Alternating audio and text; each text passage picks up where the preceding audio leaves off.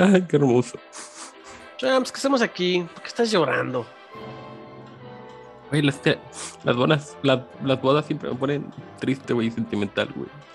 Qué joto. No mames. Pues quién se casa o qué?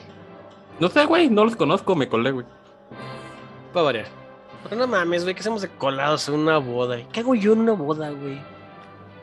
Pues que es, es- es que se ve que es una boda muy fresa, güey. Mira qué bonitos arreglos pusieron, güey. La orquesta, el vestido de la novia, ¿ya viste, güey? No manches, muy fifi, güey. Este, además nos van a dar recuerditos gratis, güey. Y no manches, güey, mira, ese, esa tiene cara de que era la amante del vato, güey. Se ve muy molesta, güey.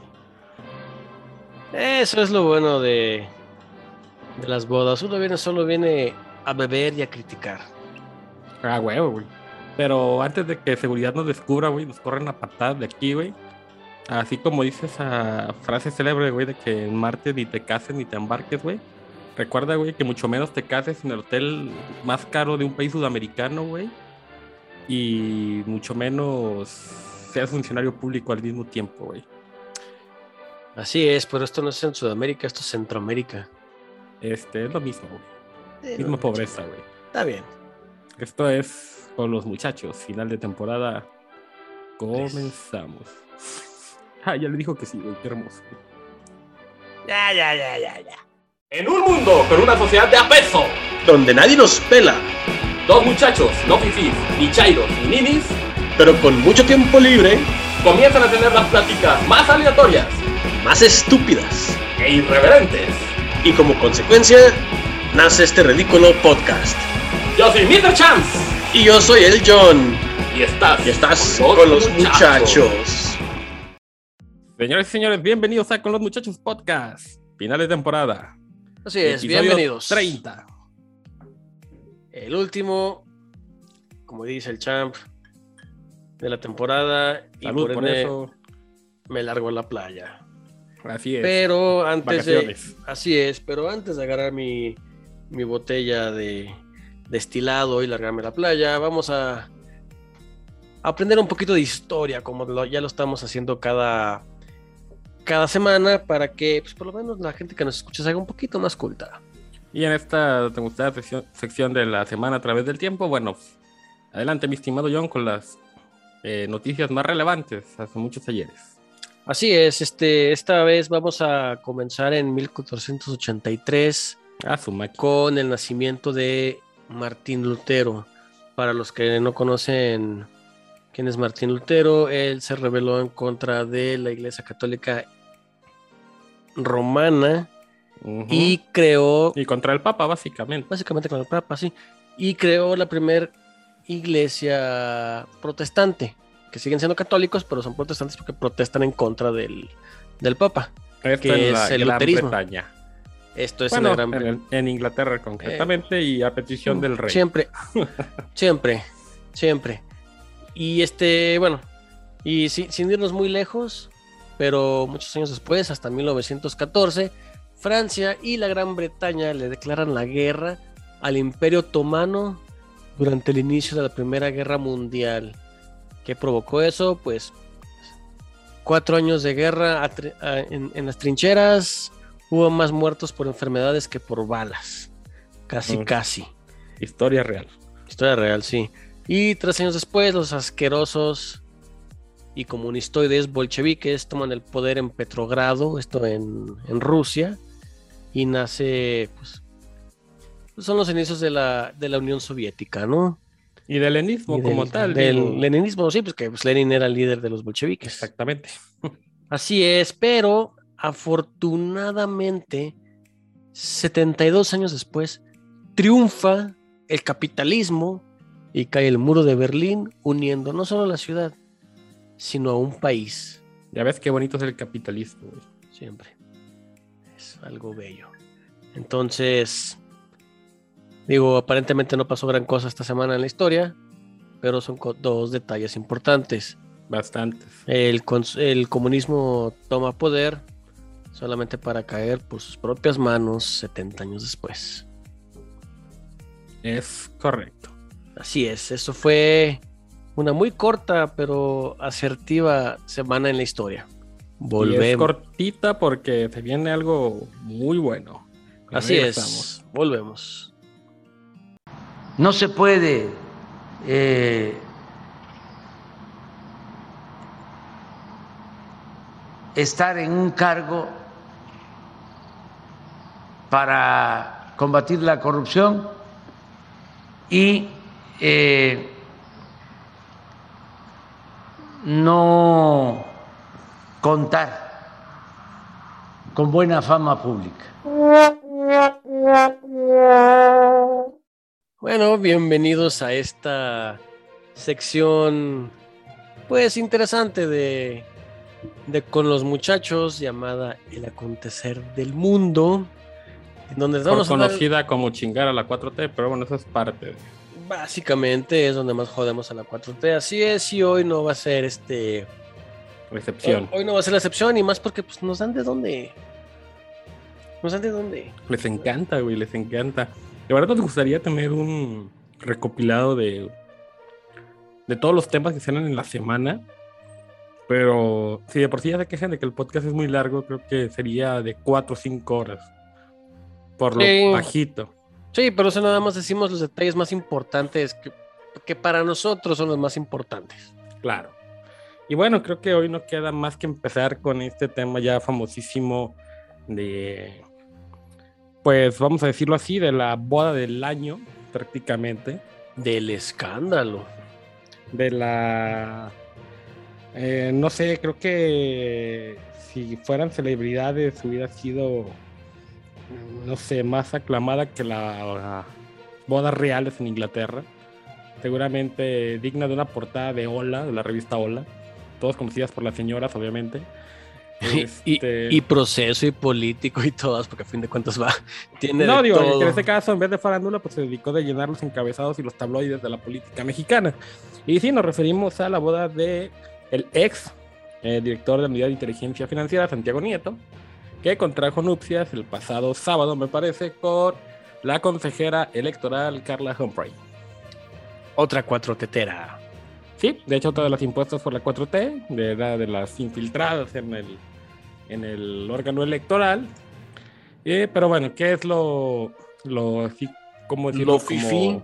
Lo fifi este, aquí del asunto. Eh? Y es que se casaron en Guatemala, tengo entendido, ¿verdad? Este... Eh, sí, así es. Este, fue en Guatemala y fue más que obvio una boda altamente fifi este, llegaron, tengo entendido que en aviones particulares.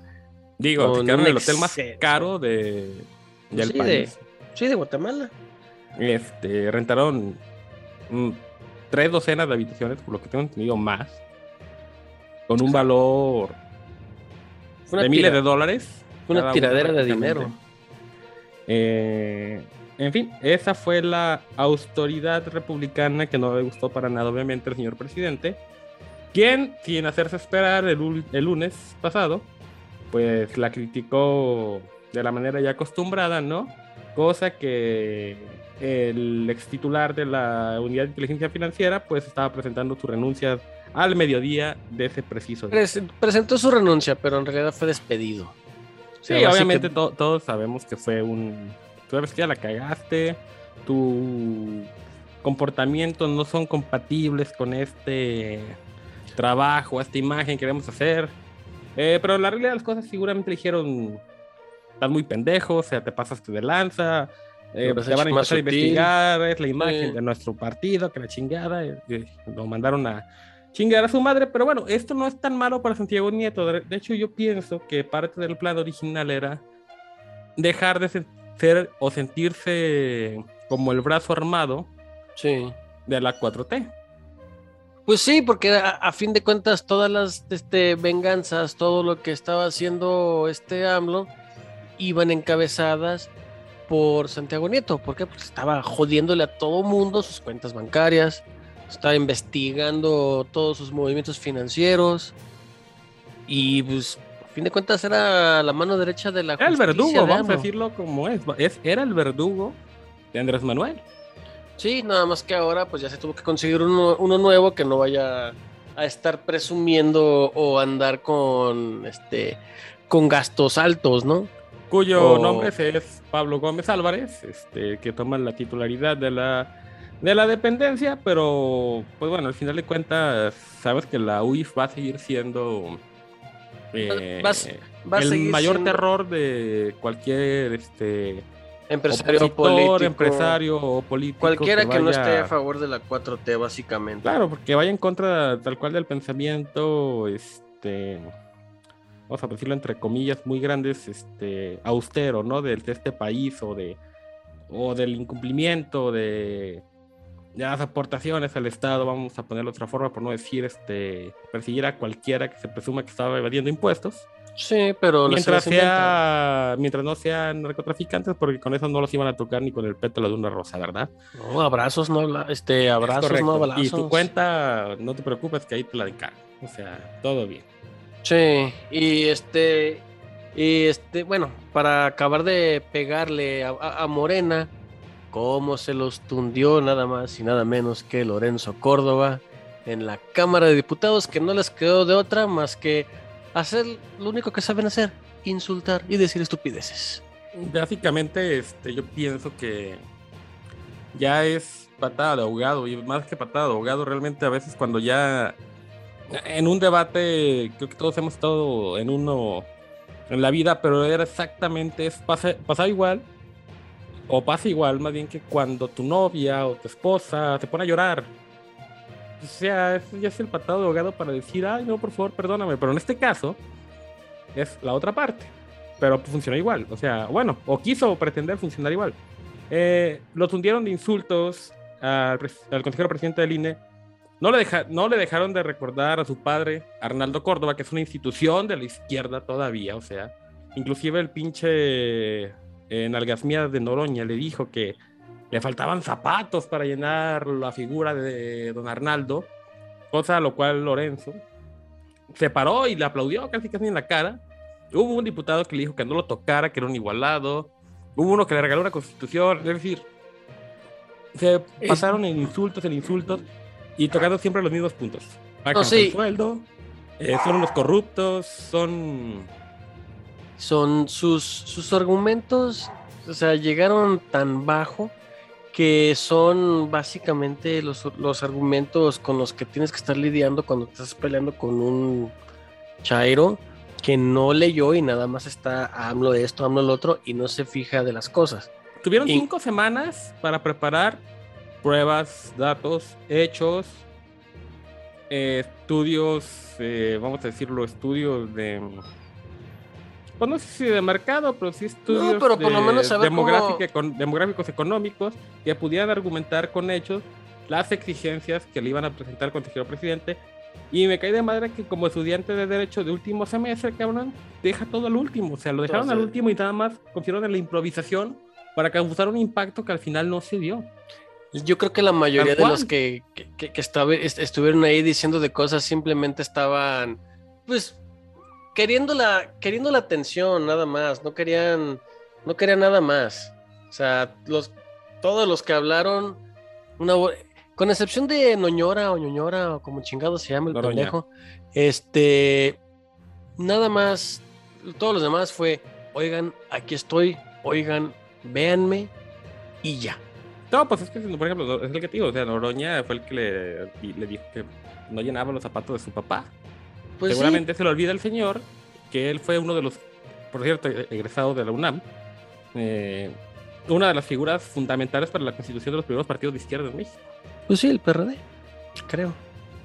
Entonces, no me acuerdo qué, qué partido, la verdad, eh, pero Bueno, es el PRD. Este, de Pero pues es la el izquierda, a fin de cuentas, que a fin de cuentas este, pues es, el, es el único de izquierda, porque quieras o no, Morena es más derecho que nada. Nada más cuando cae en la contradicción política, o sea, realmente es una, es una pendejada. Sí. Este, Y pues para acabar de joder, este, como cualquier, bueno, no como cualquier izquierdista, como cualquier hijo de puta, básicamente, este, pues el presidente sigue insistiendo que en impugnar los amparos contra la vacunación, vacunación de menores, yendo total y en contra de los principios de izquierda, que es cuidar a todos. Ni no, Ahí. es- no nomás es una, una contraria ideológica, sino un- una contraria que desobedece a las entidades judiciales federales, lo cual en sí desobedecer una ejecutoria de amparo es un delito. Sí. Como dato cultural, cosa que la 4T pues le da igual o, o Es les vale no, madre, ¿no? Y tanto es les su vale a, a que se conserven los dichos tal y como se dicen, o tanto ha sido su su maquiavélico de Su decir, aferración de ser gobierno de un solo hombre. a mí me vale madre, ya inclusive nuestro, nuestro secretario dijo que él ni su nieto iba a vacunar, ¿por qué la gente, por qué los este, fifís, por qué los neoliberales insisten? Pues es que realmente Es el Eh, argumento, es- es, más, es, es el argumento al grado de que el- lo único que importa es lo que dice el presidente. Pero es que al Y, final de y- y cuentas, todos lo repiten como pericos, incluso él mismo en instituciones más importantes. Pero ahorita volvemos a eso. Sí, pero es, es el eco de este reclamo tan estúpido, ¿no? Que siempre hemos escuchado en estos tres años. Eh, porque es que los, los ricos siempre tienen eh, para los medios, para los abogados y eso. Y es el una contradicción porque se supone que la bandera insignia de esta 4T se llamaba primero los pobres. Llamaba. Y entonces no Así- hace nada por apoyar a los que menos tienen, no hace nada no, por defender más. a los más inocentes, ¿no? O sea, aquí realmente el discurso de primero los pobres, este, porque me cae de madres que hasta con el PRI había más despensas y más apoyos. Ahí me se queda queda. claro que sí. es, un, di- es un vil discurso. Es un vil discurso, o sea, al final de cuentas, más. ¿qué acción ha hecho este gobierno para apoyar a los pobres? Pues hay más pobres, según el INEGI. Seguramente sus el único beneficio es subir el número de pobreza en este país. Pues si eso, e- es que si eso es lo- a lo que se refiere a primero los pobres, se hace más pobres, pues lo ha logrado. Y Bueno, se Mucho- podría decirse como logro número uno de este, de este gobierno. Pues sí, de hecho. Pero pues es que su, su pensar, ¿no? Este, es en- bueno, ¿qué se, le, ¿qué se le puede decir? Él vive de sus dichos y las acciones, como todo el mundo dice, valen más que los dichos, pero pues no hay acciones. Al grado de que para lograr una acción decente aquí en Jalisco, este, y para quedar bien obviamente con el Ejecutivo, el gobernador Enrique Alfaro va a invitar a esta semana este, al Cacas para hablar sobre y planear, tengo entendido, sobre la, el, para completar la presa del Zaputillo, si no estoy equivocado. Esto después de pues tener un déficit, un déficit de más o menos por ahí del 3.5 metros cúbicos de agua en el afluente que debería de ser de 13.8 eh, metros cúbicos por segundo que deberían de entrar a la ciudad para cubrir toda la necesidad de todos los tapatíos y esta zona metropolitana, bueno, eh, hay una reunión pendiente con el gobernador del estado Enrique Alfaro y este, su majestad Andrés Manuel López Obrador en la cual se discutirán pues las condiciones para la operación de la presa del Zapotillo hasta que años y años y años y años y administraciones, Claro, tanto claro. federales como locales han pasado y pues que no se ha podido hacer Claro, nada. no, no es un asunto de estas administraciones. No, no, no, eso se- queda claro que es un tema arrastrando y que ni siquiera se va a resolver en esto, al final de cuentas. Sí. Eh, lo anterior, una vez que eh, el pasado 11 de octubre, en una reunión con los habitantes de Temacapulín y, este, ¿cómo se llama el otro pueblo? Se me fue el nombre. Eh, ah, pues es el Zapotillo, creo que sí. es Sí, el Zapotillo Zapotillo es el pueblito ese que vale eh, abuchearan al, al gobernador del estado, pues por no cumplir o aparentemente no haber escuchado sus demandas. Y bueno, eh, como todo, ¿no? Y en esta oportunidad de la 4T siempre llega el que tiene la solución y el, el que los va a salvar, el que primero el pueblo. Y bueno, eh, mañana se reúnen precisamente en la zona, en donde se espera pues ya de antemano un fuerte abucheo para Enrique Alfaro y seguramente ovaciones eh, falsas de esperanza, porque pues la verdad es que la- los, los que menos tienen la culpa tal vez sí sean los habitantes de esas comunidades, pero pues como todo, es como creer en un Mesías falso que al final de cuentas se van a dar cuenta ellos mismos que no va a resolver nada y que no va a hacer nada y que el problema seguirá y seguirá y seguirá. y seguirá. Lo que es una realidad es que en Guadalajara no hay el agua que tenemos, no tenemos el abasto necesario. eh, cada vez la infraestructura se hace más vieja y la pues, imposibilidad de renovarla por el propio uso pues es cada vez más difícil. Gracias a Dios tuvimos un año de, nuba- de lluvias bastante bueno, diría yo. Sí, está muy interesante. Es, nos inundamos prácticamente diario, pero No, pero Dios, afortunadamente hay este- muchas colonias que tienen su pos- propio pozo, ¿no? O sea, directo a los mantos acuíferos. Sí, o sea, Entonces, menos, eso, eso, ayuda, eso, eso ayuda un poco. Ayudaría también pues que el lago de Chapala recupere un histórico de casi el 86% de su capacidad, que también nos da un respirito.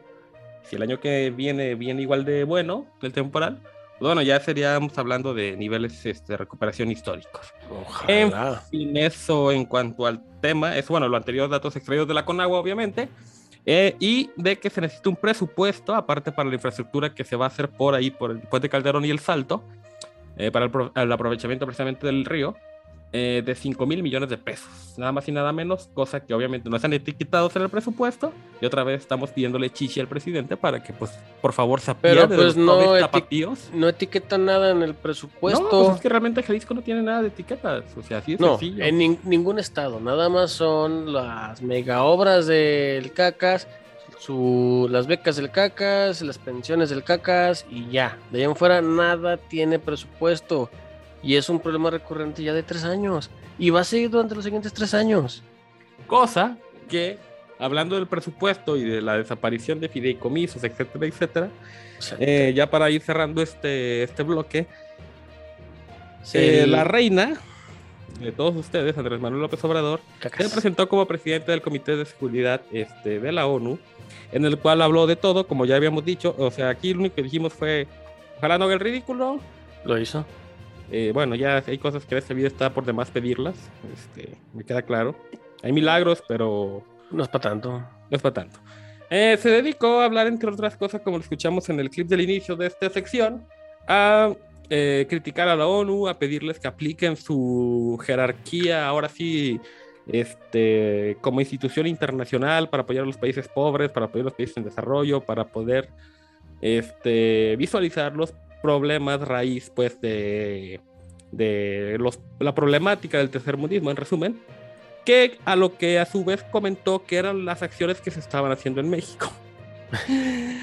Pues sí. Aquí lo chistoso de esto es que no, esto es como cuando te tocaba exponer de biología en la primaria, pero tú llevas tu cartulina de historia. O sea, estás hablando de temas que ni siquiera corresponden y la seguridad tampoco la tocó.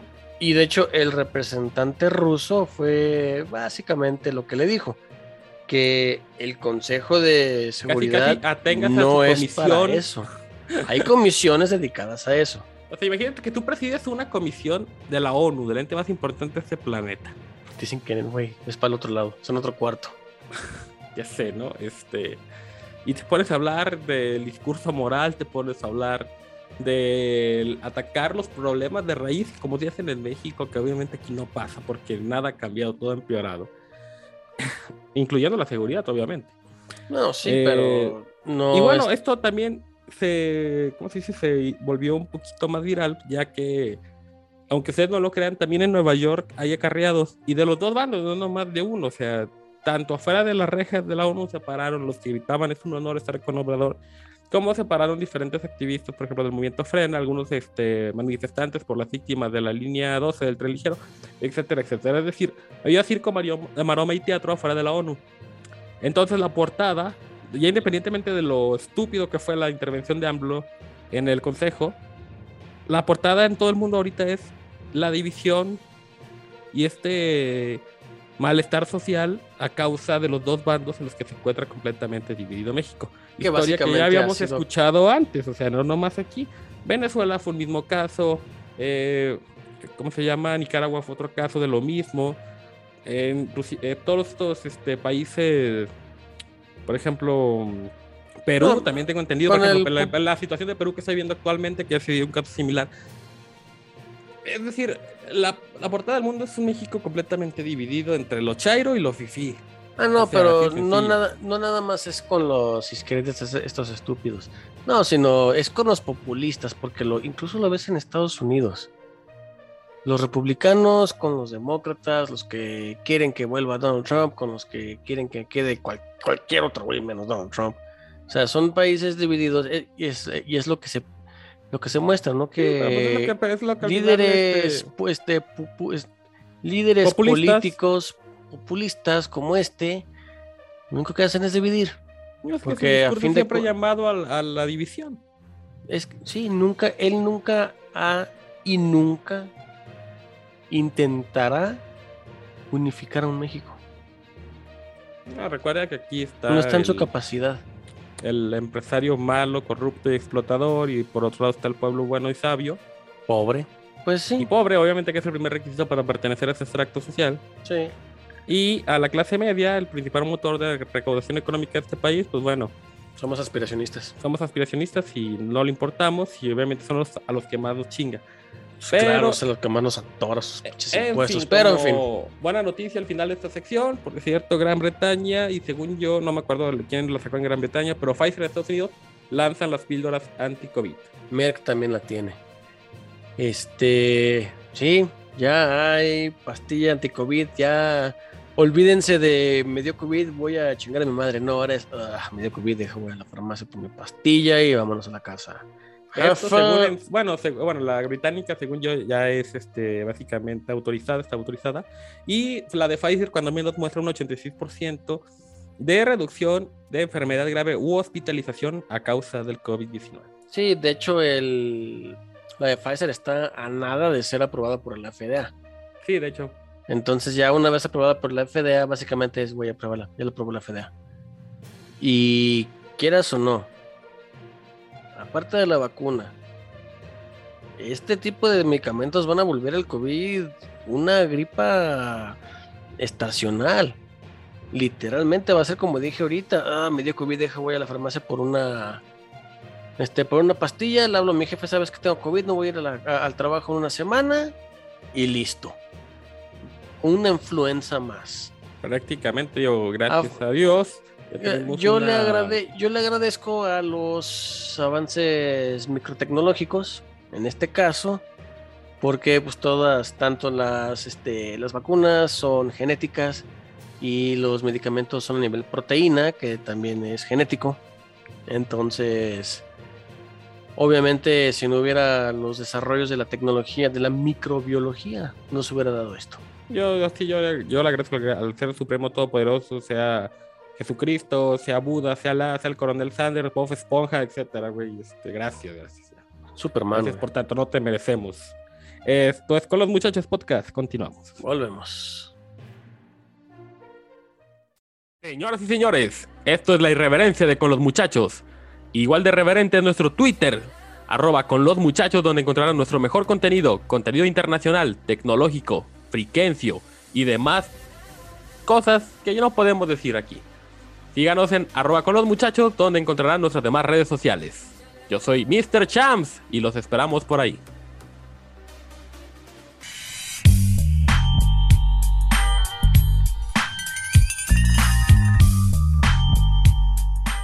Señoras y señores, sí, porque ustedes lo pidieron. Bueno, los señores. Regresa la friki sección a con los muchachos y regresan los videojuegos. Así es, en esta sección ñoña, digámosle, para que no suene tan feo, tan gacho, volvemos a nuestras andanzas de estar platicando las cosas que habitualmente hacemos este viernes por la noche, sábado por la noche, domingo todo el día básicamente, o se hace videojuegos. Y hoy vamos a hablar de nada más y nada menos que GTA la, la- trilogía, la, la edición definitiva o en español Grand Theft Auto, The Trilogy, The, The- Definitive Edition. Y así es, estamos hablando del evento más esperado para este otoño, que es nada más y nada menos que el lanzamiento de los juegos de Grande Fausto 3, Grande Fausto Vice City y Grande Fausto San Andrés en su versión remasterizada. Y estamos hablando de que esto básicamente en algunos casos pues ya casi pues, pas- 15 años de haberse lanzado los juegos, un poquito más de 15 años. Y bueno, Más o menos. no van a regresar obviamente con las gráficas como todo el mundo las quería ver tal vez de un Grande Fausto 5, pero sí regresan con una este con una eh, portabilidad gráfica completamente remasterizada. Eh, se añaden detalles en los tres juegos de luces, de sombras, de texturizado gráfico, de rendimiento. Eh, es decir, que vamos a poder renovar, eh, pues sí, revivir todos estos juegos que tanto de hace muchos años nos pegaban de vicio y vicio y vicio. digo, al menos en mi caso, el, el Grande Foto de San Andrés, eh, que todos, o sea, nos imaginamos que algún día Rockstar Games nos iba a hacer el favor de, de ponerse a pensar, oigan, y si remasterizamos esto, estaba cantado que iba a salir. Esa noticia, pues no es nueva, ya tiene, de hecho, que va, iban a salir, ya tiene Bueno, más de un todo- año pues anunciándose, pero aquí lo comentamos porque estamos prácticamente al momento del estreno de este podcast con la posibilidad de encontrar en las tiendas Rockstar Games los juegos que van a costar, la- bueno, el juego que vienen los tres en uno, pues vamos a ponerlo de esa forma. Eh, lo vamos a poder encontrar por la cantidad de 1500 pesitos, sí. Sí, está caro. 500 pesos mexicanos, sí, pero no, o sea, no está caro, porque estás hablando que son tres juegos. Entonces, pues son 500 pesos por juego. Es correcto, digo, ya está así, el regalado. problema es que te venden la, la trilogía, ¿no? Pero ojo, para Sí, el aquellos que tengan Xbox y que tengan el, el Game Pass de Xbox, este, tanto para PC o para la consola, lo van a poder descargar completamente gran- gratis tienen su suscripción de Game Pass. Sí, los que tienen PS4 y PS5 se la pelan por, por tener pinches consolas tan jodidas. Es correcto, en todo caso directamente de la PC. Este, Así es. Pero sí, ya estamos a- básicamente al momento del estreno de esta emisión, pues con la posibilidad de adquirir esta trilogía que la verdad es muy esperada por, por todos los fans de la saga. Incluso, Este, incluso por mí, que no soy tan fan de los videojuegos, yo sí este, jugué el de San Andreas y el de Vice City. Entonces, se va a poner interesante el asunto. ¿De qué tratan estos juegos? Bueno, seguramente todos lo saben. De hecho, una vez hablamos aquí en el podcast de ellos. Es correcto. Eh, pero básicamente se trata de matar, matar, matar, robar carros, estamparte del carro, explotar el carro, volver a matar, tal vez contratar a una prostituta y volver a matar gente. Y después matar a la prostituta. Entonces, Obviamente. En resumen, no, bueno, se crean. eh, Grand Theft Auto es una historia eh, básicamente centrada en un protagonista. Este, en el caso de las ediciones posteriores, en tres.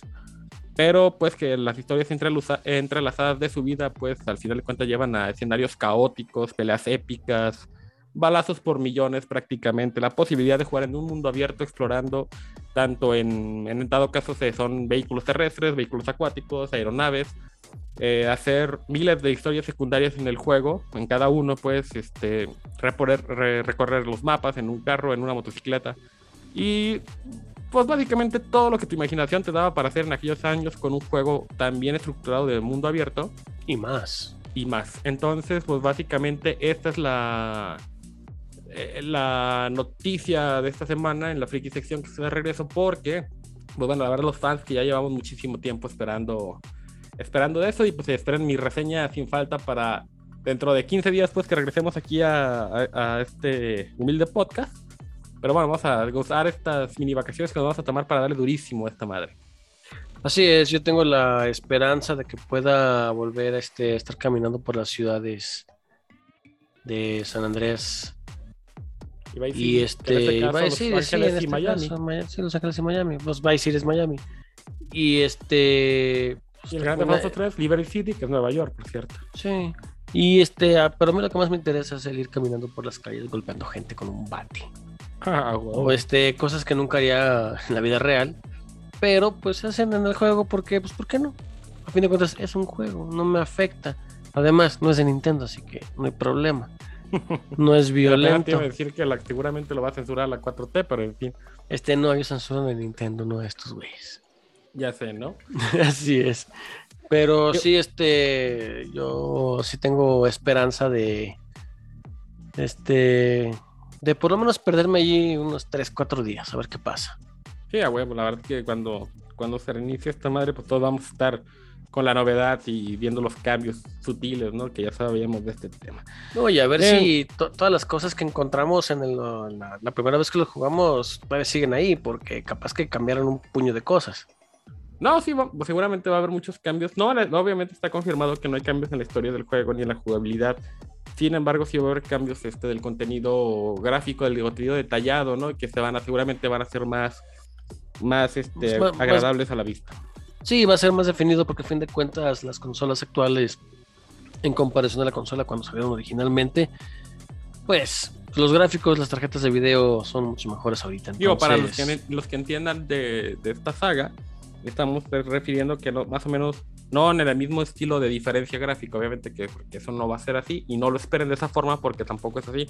Va a ser muy similar a los que jugamos, por ejemplo, el Grande Faudo San Andrés o el 3 y que y después nos salieron con las versiones 4 o las 5 cuyas ciudades son las mismas y las vimos completamente cambiadas al estilo gráfico eh, por ahí va la cosa, no va a ser igual, vamos a tener exactamente lo mismo que ya teníamos, pero con un poquito más de contenido gráfico este, y de rendimiento que lo va a hacer pues una, una maravilla, la verdad, de estos juegos. Así es.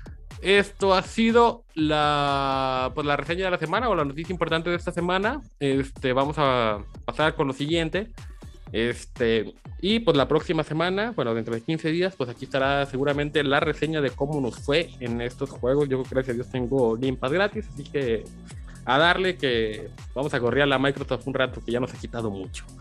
Este, sí, porque no nada más es el Game Pass, sino todas las aplicaciones que corren en Microsoft, gracias Office y este, pues todas las, las necesarias, ¿verdad? Pero este, antes de terminar la la sección, este, vamos a ver los resultados de la última, de la última encuesta. Por supuesto. Eh, ahorita lo estoy revisando, la última encuesta, lo estoy revisando en vivo y a todo color grabado, como debe ser todo, el episodio de este podcast. Y recuerden que la pregunta de la semana pasada fue, ¿qué celebración prefieren? Ya que fue en mero Halloween. Entonces las respuestas eran de, de muertos, Halloween, Cállate, quiero los dos, o sea, se, celebro los dos. Y váyanse a LB. Y este. El Día de Muertos obtuvo 0% de votos. Halloween obtuvo 0% de votos. Celebró los dos. Es el gran ganador con 86%. Y váyanse a LB es 14%. Yo creo que las mismas personas de siempre no diré nombres, P de Lento, cierto otro jarocho y demás gente del puerto, son los que nos ponen esa respuesta porque pues están en complot con nuestra contra, ¿verdad? Güey, no sé qué le, chingado le pasa a la gente de Veracruz que no tiene tanto hate, güey, pero no mames, güey. Se maman, güey, pero bueno. Pues es que aquí es más chévere porque no hace tanto pinche calor. Ah. Digo, cada vez que voy me estoy muriendo de calor, por eso lo digo, ¿verdad? Pero bueno. Y en la, en la encuesta de la semana, ¿qué les parece? Siendo que es el último, último episodio de la temporada. Este, que nos digan si el nuevo formato ya se, este, con la, con la nueva y gustada, según lo que nos este, han comentado tanto en Twitter, que este, como gente que conocemos, si les ha gustado la nueva sección de esta semana en la historia. Una semana a través del tiempo. Sí. O sea, ¿les gustó? Sí, no, váyanse a LB. Y la última sería pongan una nueva, no me interesa lo que están diciendo. Me gusta, me gusta.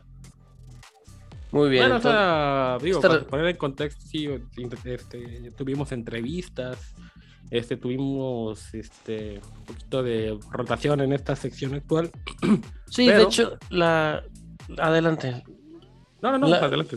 La, intención también es este tener un poquito más de colaboraciones, ¿no? O esta, esta vez por este por falta propia de planeación, o sea, sé yo, que soy compa, yo también sé aceptar los errores. Este falló una vez este, una, una colaboración. Entonces espero que para inicios de la siguiente temporada pueda esta persona colaborar con nosotros. Este, de la misma manera que colaboró este, esta banda del, del INE y este, tus cuates con, los que juegas en INE también, que fue, pero eso fue la, al final de la, de la, de la otra temporada. Entonces, este, la idea es pues, tener un poquito más de colaboraciones en esta, en esta sección para no ser el mismo par de ñoños hablando de las mismas estupideces semana tras semana tras semana. Para que pues, se, diviertan, se diviertan un poquito más para que vean que somos compas. Sí, de hecho, ¿por qué no? Me agrada la idea. Muy bien. Y bueno, para pasar al famosísimo Crome de la semana. Este Va partido en tres. Crome, crome, crome, cro, cro, cro, crome de la semana. Y en esta semana. ¿Va a final de temporada y de la temporada 3? por ser fin de temporada y el temporada Chrome 3, compartido. el champ, el- por eso, el champ va a compartir el Chrome. Adelante. Este, en esta semana hubo tres re- acontecimientos que tres mexicanos este, tuvieron la fortuna de darnos alegrías. Vamos a empezar sin orden de importancia alguno, pero por el primero que se me venga a la mente. Todos una verga. Uno, Checo Pérez gana podium en los Edemex. Chingón. El Canelo Álvarez noquea salvajemente a. ¿Cómo se llamaba? Este, al gringo, este. Es este. Ay, se me fue. Se- Perdón, ¿te acuerdas que estaba viendo la pelea y te dije, ¿cómo se llama, güey? Cada rato te preguntaba, Caleb, güey. Caleb Plant. Caleb Plant. Estábamos, Ok. ahí gritando, estábamos gritando como locos, básicamente. Y el tercero, yo creo que sí es el más importante.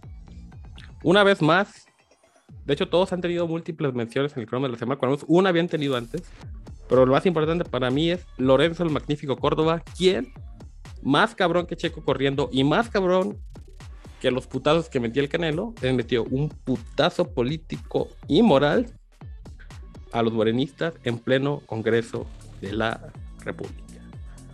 Así es, y el combo de la semana se divide 20% Canelo, 20% Checo, 60% este, Lorenzo. este Lorenzo Córdoba. consejero presidente del Instituto Nacional Electoral.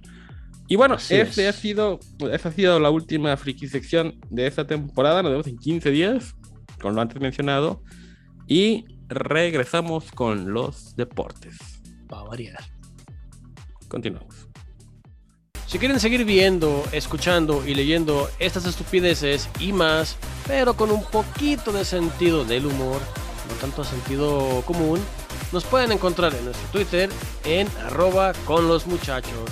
Ahí mismo encontrarán nuestras demás redes sociales.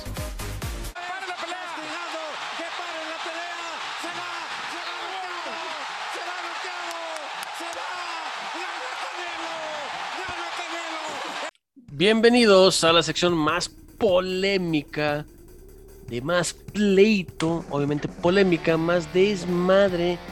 Y a- afortunadamente siempre estamos en el mismo lado, con excepción de los Yankees y los Astros. Sección deportiva. Champs, ¿cómo viste esta perreada fin de semana? Eh, pues bueno, eh, serie eh, regresa, bueno, a falta de la Major League Baseball, primer fin de semana sin béisbol ya. Este, eh, bueno, vamos en el circuito de los Estados Unidos. Aquí en Jalisco tenemos la Liga Mexicana del Pacífico. Vamos a dar la tabla en un ratito más. Pero pues sí, con la NFL, que ahorita es lo que más nos concentra y nos importa, pues semana de bastantes contrastes, sorpresas y demás, ¿no?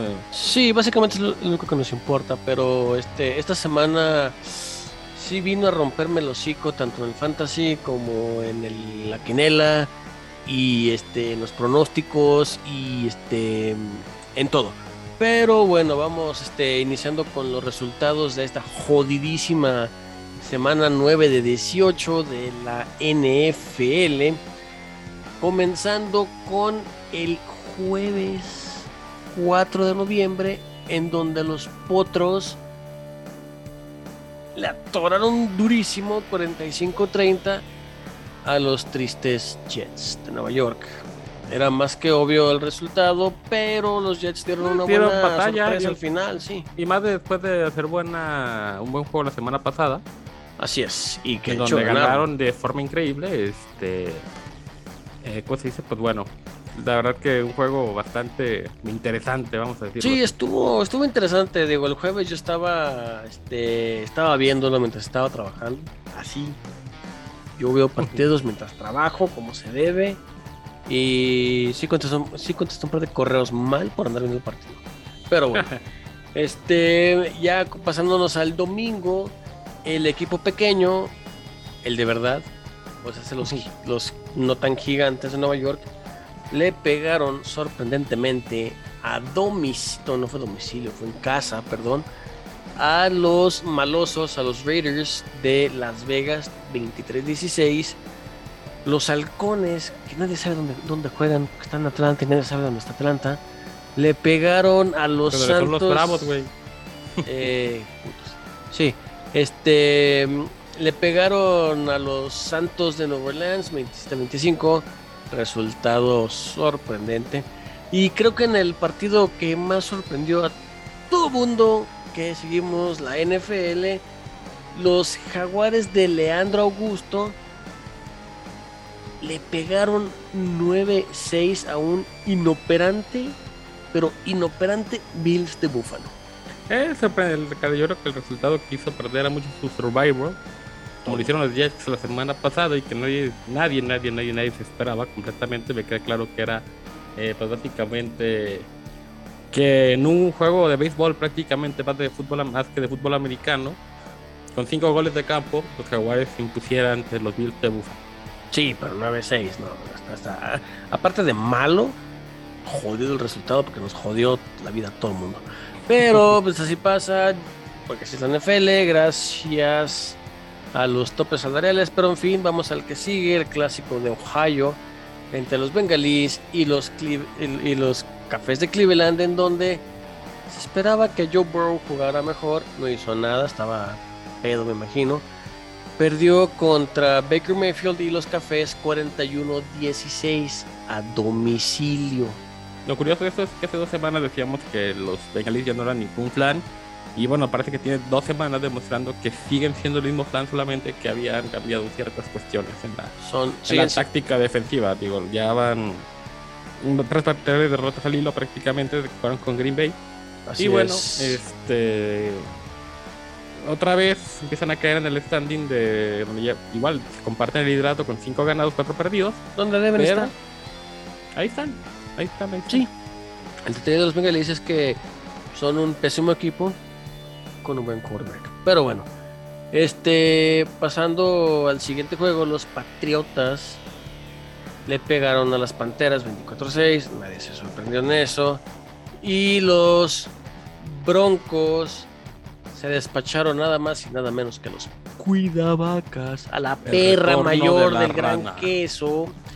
El retorno de la rana, o sea, se los vaqueros de Dallas se los atornillaron a domicilio 30-16. Saludos Y a de Mau. fea forma, ¿no? Porque al final, sí, saludos al Mau, cómo no. Y digo, al final ese partido se puso en, en algún momento 27-7 o 27-3, una cosa así. No, Sí, no se lo acuerdo. estaban atorando Se durísimo. estaban dando hasta para llevar, ¿no? Sí. Este. Y bueno, al final de cuentas, lo que decíamos de aquí, no, bueno, el caso de los Broncos es extraordinario porque era un equipo que era, venía completamente a la baja, pero de que los partidos indigestables para Dallas iban a dar tarde o temprano, con están. defensivas que le encontraron el sistema precisamente a la combinación que estaban haciendo con Gallup, por ejemplo, con este, con. Lamb y bueno, obviamente Liliot, eh, pero obviamente tendría que llegar un sistema en el cual pues, obviamente el contrarrestar eso que no lució como había lucido en la temporada, bueno, se hicieron este, merecedores de su segunda derrota de la temporada. Sí, yo creo- Veremos si yo creo- el trauma no les dura mucho. Vamos a ver la siguiente semana, que por cierto venían de descansar los vaqueros de Dallas. sí, e- eso es lo que yo creo que, le, que les pesó, que vienen No, de, no de creas, no no descansar. creas. No venían de descansar, ya habían descansado, pero No, tuvieron un mal partido regresando a descansar contra los gigantes de Nueva York. Dak, este Dak Prescott sí descansó. Ah, bueno, Entonces bueno, estaba un poquito tocado, ¿verdad? Démosle chance para no vernos tan gachos y decir que los Cowboys valen ma- madre, ¿verdad? Pero yo se lo digo. No, Y- yo también. En un resultado, pues, que era de esperarse, pero no tan cerrado. Yo esperaba que el equipo pequeño de Lamar Jackson le pegara por más puntos al vikingo de Minnesota, pero en fin, nada más ganaron 34-31. Y Vikingos pues, sigue sin hacer nada, teniendo uno de los mejores corredores de la liga. Pero bueno, valen madre porque valen madre. Y en un resultado sorprendente, el atún. Pues no tanto, eran los tejanos. Sí, me parece el atún. O sea, todos, todos pueden abrir una lata de atún. Menos los tejanos, obviamente. Entonces, pues bueno, pobres delfines, este, le estamos tirando caca y no nos caen mal, la neta. O por lo menos a mí no me caen mal. Pero le pegaron a los tejanos 17-9 en casa. Y en el siguiente partido que estuvo interesante porque estuvo bastante cerrado, los cargadores de Los Ángeles, el, mejor, el equipo favorito de mi señora, le pegaron a las Águilas de Filadelfia 27-24. Este, güey, ¿cómo se llama? ¿Cuál de todos? Este Herbert de Chargers me late para, para grandes cosas. Me late. Bueno, en un partido donde otra vez eh, se caen en la línea las águilas de Filadelfia y el- ya vienen 45 muchas veces. semanas mostrándose que no son el equipo que la gente esperaba, pero sí son un equipo que puede dar batalla. Así es. quedaron en la línea, pues sí, por un, por un partido muy cerrado, pues al final este resultado derrotados por los Chargers. Sí, y en el y en el partido más esperado que para nosotros, el, este, pero entendible por la situación, el primer inicio de Jordan Love en la- al, a- al mando del poderosísimo Gran Queso, pues el Gran Queso lo hicieron quesadilla y los Chiefs le ganaron 13-7, pero nótese, en cuanto Jordan Love anotó esos seis puntos, agarró confianza. Lo único que le un faltaba. partido Muy lento. mm, extraño. Una cosa rescatable de Green Bay es que, eh, digo, al final de cuentas, ante una disminuida, muy disminuida ofensiva de Kansas City, pero se notó bastante fuerte al, no, al parar en varias ocasiones, inclusive en cuarta oportunidad, en un ataque frontal. Como ya se la sabe la liga contra Mahomes, no lo dejó hacer nada. Tres capturas para Mahomes. eh, también en cuenta, tomar en cuenta que los seis puntos que falló Crosby, digo, había muchísimo viento en Arrowhead. Muchísimo Siempre. entonces, Eso es costumbre. este, los seis puntos que falló este, Crosby, pues ahí estaba la diferencia del resultado. Sin embargo, sin culpar a Crosby, ni mucho menos, este, digo, un partido como todos esperábamos de, de Jordan Love, pero ah, muy rescatable lo hecho por la defensa, digo, permitieron tres puntos en un partido donde pintaba, que podrían ser muchísimos más, ¿no? Y eso al final de cuentas se traduce en otra cosa importante para la liga, ¿no? Eh, realmente refleja que Mahomes tiene, un- Mahomes tiene una disminución de juego pues ya muy Brutal. evidente. Sí, está, está brutal. No tiene, no tiene este juego terrestre desde que se lesionó su corredor este, ay, fue el nombre ahorita, tiene un nombre Kareem bastante Hunt. largo. No, no, no, Ah, no, que Hunt el está en- otro creo que es este Sí, se fue. el Este, bueno, no me acuerdo, algo así, no me acuerdo cómo se es que eh, Steven era, era su válvula de escape. Sí, o sea, eh, eh, eh, realmente pues ya no, después de que se lesionó, todavía peor, su ataque terrestre sigue dependiendo completamente de Kelsey. Lo poco que hizo el partido fue con Kelsey. El único pase de anotación fue a Kelsey, de hecho. Eh, Terry Hill eh, poniéndole eh, una buena cobertura, pues también resulta inoperante. A Tarek Hill le pones el balón en el pecho y si le pones a cualquier corner de Green Bay y tal vez uno que otro del resto de la liga, lo va a tirar. Lo mostró. Excepto si lo cubre Kevin King, pero esa es otra historia. Bueno, sí, pero Kevin King es un flan, ¿verdad? Pero bueno. Continuando con los partidos de esta semana, Así es, este, continuando, los 49 perdieron a domicilio contra el aparentemente poderoso Cardenal, 31-17, pero pues Cardenal están ganando y 49. no, y los Panchos están muy están muertos. O sea, al final de cuentas, realmente eh, ante el prometedor arranque de San Francisco, bueno, me queda claro que fue ese juego importante divisional para ellos, no nada que hacer contra los Cardinals Sí, de no. Arizona. No, los Cardenales van para grandes cosas. Y en otro juego que me sorprendió en la noche y de pasada me desmadró la quinera y el fantasy todo, los Rams de Los Ángeles fueron- y perdieron con los Titanes. Pero bueno, los Titanes están 7 y 2. Están jugando bastante bien, inclusive sin Derrick Henry que aunque Eso no ha sorprendente del jugado juego, ¿no? Al final de en cuentas. dos, sí, pero no ha jugado en dos semanas y sigue siendo el líder de corredor. y no ha jugado en dos semanas, hazme el rechingado favor. Pero bueno, este nos sorprendió a todos. Titanes le pegaron 28-16 a los Rams de Los Ángeles. Y en un partido todavía más sorprendente, el lunes por la noche, los putiosos de Chicago perdieron contra las cebras.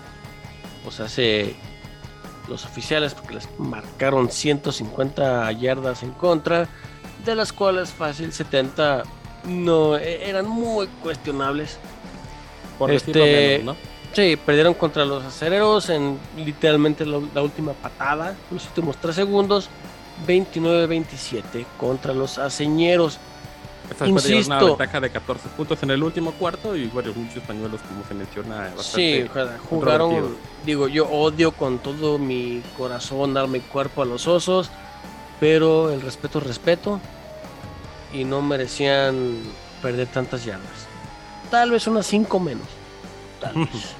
Y me veo optimista. Bueno, ya partidos de esta semana. Así eh, es. En el momento de que se esté estrenando esta emisión de Con los Muchachos Podcast, los Lolfins reciben al equipo pequeño, El atún. este, la TUN, recibe a la Mar Jackson y compañía en Miami para disputar el partido de jueves por la noche en un juego que, pues ahora, como viene, se vienen mostrando los dos, bastante cerrado. Este, un sistema no, vamos a decirlo que similar, pero sí muy este, compatible para que se pueda dar un, un buen juego. Que esperemos no sea aburrido. No, va a estar bueno. Últimamente los bueno. juegos por la noche nos han sorprendido bastante, esperemos que no sea la excepción. Sí, por favor. Ya en juegos de las 12 del día del domingo, los titanes reciben a los Santos eh, de Nueva Orleans. Interesante porque Nueva Orleans tiene defensa contra la corrida. Y Titanes es o corro o aviento un pick six. Ah, bueno, también pues, Tannehill viene no. mostrándose bien, realmente se vio muy bien esta semana Tannehill. Este, pero, pues bueno, es un partido que luce, luce cerrado precisamente. Eh, vamos a ver cómo, cómo se puede dar. Ya no puedo decir que los resultados son cantables a la simple vista, porque todos los que que han cantado la semana pasada terminaron en un desastre. Pregúntame El quién otro partido que en teoría sí debería ser cantado, pero después de lo que pasó la semana pasada, insisto, ya no lo voy a decir. Los Jets reciben a los Bills de No. Buffalo, en donde En- el detalle en este juego es que no puedes confiar en los Jets. Apestan con todo lo que da, pero pierden eh, contra contra oponentes sencillos, digámosle, también están sotaneros con ellos, pero le pegan a equipos que suelen ganar. O sea, no te confíes de Jets, güey, es el Atlas de la, del, del fútbol americano. No, puedes confiar. Decirlo más, decirlo menos. En el otro partido de las 12 del día, el único equipo invicto de la NFL, pero con récord positivo, busca mantener el mismo ante los Steelers. Estamos hablando de los Leones de Detroit, que irán a este, el Heinz Stadium, el Heinz Field Stadium, a medirse ante los aceñeros de Pittsburgh. Y vamos Leones por el 0 y 10. ¿Por qué no? Eh, los Colts de Indianapolis reciben a los Jaguares ya con dos triunfos este, encima. Y pues bueno, después de ganar la semana pasada, vamos, este, no estaba tan encerrado el juego, pero pues vamos a ver qué pueden hacer. En otro partido de, la- estos eh, eh, contrincantes de la Nacional, los WTF de Washington, después de su semana de descanso, reciben a los Bucaneros, que también vienen de semana de descanso. Esto Así que se- noticias para mi. El, el bucanero se va a violar lo what the fuck. Eh, No más otra. probable. En buen juego de las 12 del día, los Patriotas reciben a los Cafés de Cleveland. Juego Divisional. porque- No, no es divisional. No. Que no. Los Bravos juegan en la norte. Está bien, pues. Este. Bueno, pinta para hacer un buen juego. También ese de las 12 del día. En el último juego de las 12 del día también, los Cowboys reciben a los Falcons de Atlanta. Donde Matt Ryan, si bien es cierto que ha sido una máquina de cos- cosechar puntos este año, también le han metido a su defensa lo, lo que no. Entonces, bueno, vamos a ver, este, después de la electroputiza que les metieron el otro día contra Denver, qué tan recuperados se van a ver y qué tan enteros se van a ver este, el equipo de Dallas. Cuida, ya en vacas, partido vale madre, de- saludos a Mau. En partidos de las 3 de la tarde del domingo, los Cardenales de Arizona reciben a las Panteras de Carolina, que tampoco debe ser un juego que no suponga mayor dificultad para los Cardenales. En buen juego, los Chargers este, reciben a los Vikingos. En juego de dos receptores que tengo en el Fantasy, Kirian Allen y Tillett. Entonces, pues bueno, ese juego pinta estar interesante. Podemos para verlo por mi Fantasy. Pero no lo voy a hacer porque en esa misma hora, ese mismo día, los Poderosísimo Packers queso. reciben en Lambeau Field a Seattle, que obviamente no va con este Russell Wilson, que tiene serios problemas defensivos, una coladera, y si es que todo pinta bien para que regrese Aaron Rodgers después del protocolo contra No, COVID. espera- espérame, espérame, espérame. Hace rato, a mediodía, estaba viendo que tal vez los médicos de Seattle le dan chance a Russell Wilson jugar. Entonces, se Mm. podría dar el caso de que Russell Wilson le dan chance de jugar el sábado, mismo día que le den chance de jugar a este Aaron Rodgers y quieras o no después de una semana de descanso están medio oxidados entonces puede que no sea un juegazo pero si no Jordan Love tiene que ganar en casa si no yo voy personalmente al número uno de Lemon Field le rompo el hocico Digo, se supone que ya en teoría. Perdón, no es Lambeau Field, es Vince Lombardi Lane. Es la calle donde está Lambeau Field. En teoría sí, sí, es la, dirección exacta de Lambeau Field. Eh, bueno, en teoría, como les digo, no debería ser un partido, dependiendo de las circunstancias, este, si fuera un Rodgers, sería bastante fácil, en teoría, en teoría obviamente para Green Bay. Pero pues lo interesante va a ver quién es el que va, los, quién- a quién los quarterbacks van a alinear ambos entrenadores y sobre todo el protocolo de lesiones de la NFL. Sí, En lesiones y Rodgers de COVID. COVID. Sí, es un desmadre. En el último bueno. partido de las 3 de la tarde del domingo, los Broncos de Denver reciben a los Águilas de Filadelfia, unos Broncos que vamos a ver. Dos equipos que estamos este, a punto de despedirlos de la temporada, salvo que una buena racha o cualquier cosa diga lo contrario, pero se presta, se presta. En un juego que nadie le va a interesar ver el domingo en la noche, yo creo que va a dormir temprano, los Raiders reciben a los Chiefs. Eh, y no digo porque vaya a ser un, un partido espectacularmente malo, sino porque va a ser un partido medianito. Esto después de que tanto uno como de otro vienen con derrotas de la semana pasada y no han, no han venido mostrando su mejor nivel. No, de hecho, regresar. Chiefs, este, Chiefs ganó. Pero el asunto es que Ah, bueno, sí, sí, los Chiefs ganan. yo sí lo voy a ver. ¿Sabes por qué? ¿Por qué? Me están violando con el Game Pass. Voy a ver. Y ya para cerrar el domingo por la noche, los Panchos reciben con singular alegría a los Rams. Que, bueno, los Rams esperando volver a la senda del triunfo en otro partido divisional e importantísimo para ambos equipos si quieren permanecer con vida. En el caso de los Rams, simplemente para posicionar un poquito más el liderato, pero pues insisto, ojo con. Bueno, no liderato no, porque lo tienen los Cardinals, pero bien para posicionar ese banderín que están en búsqueda de él. Es correcto. Y este, vamos pasando a otros deportes que a nadie le importan. Este, tú da las noticias de qué es eso, fútbol y béisbol. Eh, no, vamos a emitir el fútbol ya para dejar limpia esta temporada de todo mal. Y a falta de primer fin de semana sin liga, este, de las Grandes series- ligas. De las grandes ligas, perdón, este, vámonos a la otra liga. Que sí importa, vamos aquí para los mexicanos, que sí es de buen nivel, no como su competencia del centro del país. Estamos hablando de la Liga Mexicana del Pacífico, en donde les vamos a repasar el standing a lo que va de temporada.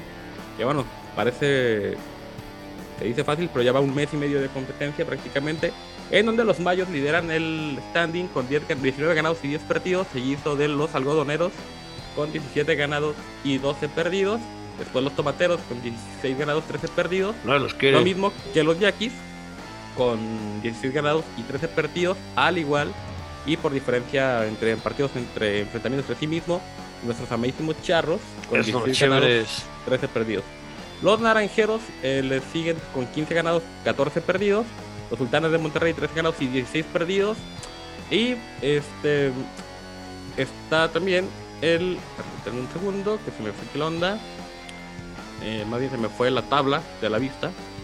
Es que la bajamos un poquito rápido al internet, perdón, pero ahorita regresamos porque el, el internet, pues, este, eso nos pasa por tener un internet de 250 megas por piocha, se nos va el asunto, pero este champ te dejo Tarara, el tarara, resultado para Los venados, perdón, ya. los venados de. Mezatlán, güey. Sí, es que después se empieza a cortar la tabla. Los venados, bueno, este, ya en la antepenúltima posición con 13 ganados y 16 perdidos, seguido por las águilas. Este, Monclova. no. No, no, no. Las águilas son de Mexicali. Lo mismo. Pero bueno. Este, No. Lo, digo por mamón, ¿verdad? Pero bueno. 12, par- 12 partidos ganados con 17 perdidos y el último equipo, el peor equipo de la liga en los últimos 5 años, los Cañeros con 8 ganados y 21 perdidos. ¿Dónde juegan esos güeyes? Los Cañeros son de Sí. este... Ay, de Hermosillo. Es que me dan Creo. ganas, me, me dan ganas de ir al centro de Morcillo y, y- y gritarles que los cañones apestan, porque pues apestan. Mm, a ver, nomás déjame te confirmo. Sí, pero mientras tanto. Los mochis, este, perdón, los ah, los los mochis. lo- eh, no es. No, los mochis no. Ahí no voy a gerrar gente. pero bueno. este. Bueno. Así el.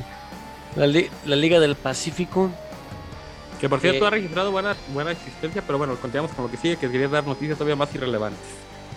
Muy bien, y vamos a deportes que a nadie le interesan, porque somos honestos, a nadie le interesan. El poderosísimo Maple Leafs de Toronto en el hockey perdió 5-1 contra los Kings de Los Ángeles y a nadie le interesa. Y en este, pues, resultados que de un deporte que nos interesa un poquito más, pero no vemos porque es canadiense. Este, no le voy a ninguno, pero voy a dar el resultado de. ¿Cómo se llaman estos güeyes? Edmonton. En Canadá, porque pues tienen los mismos colores que el poderosísimo gran queso, así que por eso les voy. Y este. No los encuentro. Dame un segundito para encontrarlos. Y este. Ok. Perdieron 39-23 los Elks, o sea, hace los alces de Edmonton. No nombre, pero tienen los mismos colores de gran queso, así que les voy a ellos contra los Hamilton, no sé qué chingados. Este 39-23, esto es en la liga canadiense de fútbol americano que a nadie ni a mí le importa. Pero pues hay que también dar cosas que, que no importan porque pues estamos este aquí un poquito aburridos, pero seamos honestos. La CFL, que es la Liga Canadiense de, de Fútbol Americano, juega a la antigua usanza de la NFL. ¿Qué significa eso? Que el, los ¿Patada postes limpia de... voladora? Sí, aparte. Ah, que este la portería en vez de estar en la línea menos 15 está en la cero. Entonces la zona de anotación te estorba una portería. Y la jugada comienza con los receptores corriendo desde 10 15 yardas hacia atrás para cuando pasan el balón del el centro al quarterback el hike los güeyes están pasando, están pasando al mismo tiempo y ya van encarrerados. Se ponen unos madrazos preciosos. Pero son canadienses y este celebran Día de Acción de Gracias en octubre. hmm, va que va. Sí. Bueno, y esto ha sido por la sección deportiva. Eh, esperamos que les haya gustado. Continuamos pues con los muchachos. Si deciden en algún momento que les demos más información de Canadá, este, su liga de fútbol americano, que es fútbol americano sobre hielo, ahí estamos en Twitter. Volvemos. Les agradecemos como siempre el infinito de favor de su atención. En un mundo donde dos muchachos completamente ebrios pueden llegar a tener 1200 reproducciones, muchas gracias a todos, por cierto. Así es. Sigan Sorprende sus So- estúpidos y ebrios sueños que que vale la pena. No, pero es que valen la pena al grado de que nos están escuchando y hemos hecho dos episodios sobrios porque pues estábamos con condiciones médicas. Si no, Básicamente. hubiéramos seguido pedos. Pero, este, tanto por parte del champ como de mi parte, el John, este, les agradecemos su atención. El champ más que yo, porque yo soy el mamón. Pero bueno, este, muchas gracias por escucharnos. Sigan escuchándonos y nos vemos la próxima temporada después de unas no merecidas, pero vacaciones que yo quiero por mis huevos, porque tengo que llevar a mi señora de vacaciones. Así que nos vemos en dos 15 semanas. días. 15 días. Así es, vamos a descansar un par de semanitas para pues, irnos a la playa, al bosque, a la montaña, a beber, a estar sobrios. Háganle como quieran, la cosa es desaparecerse un rato. No importa si es un día, si son tres, cuatro, cinco días. La cosa es descansar, porque no todo es trabajar, trabajar y trabajar. Correctísimo, mejor dicho imposible. Bueno, Así les a todos y recuerden, no se casen. Este, Y no la vayan a los puteosos de Chicago, por favor. hasta luego. Yo fui Mr. Champs. Yo fui el John y esta fue la tercera temporada de Con los Muchachos. Nos vemos. Episodio 30. Hasta luego.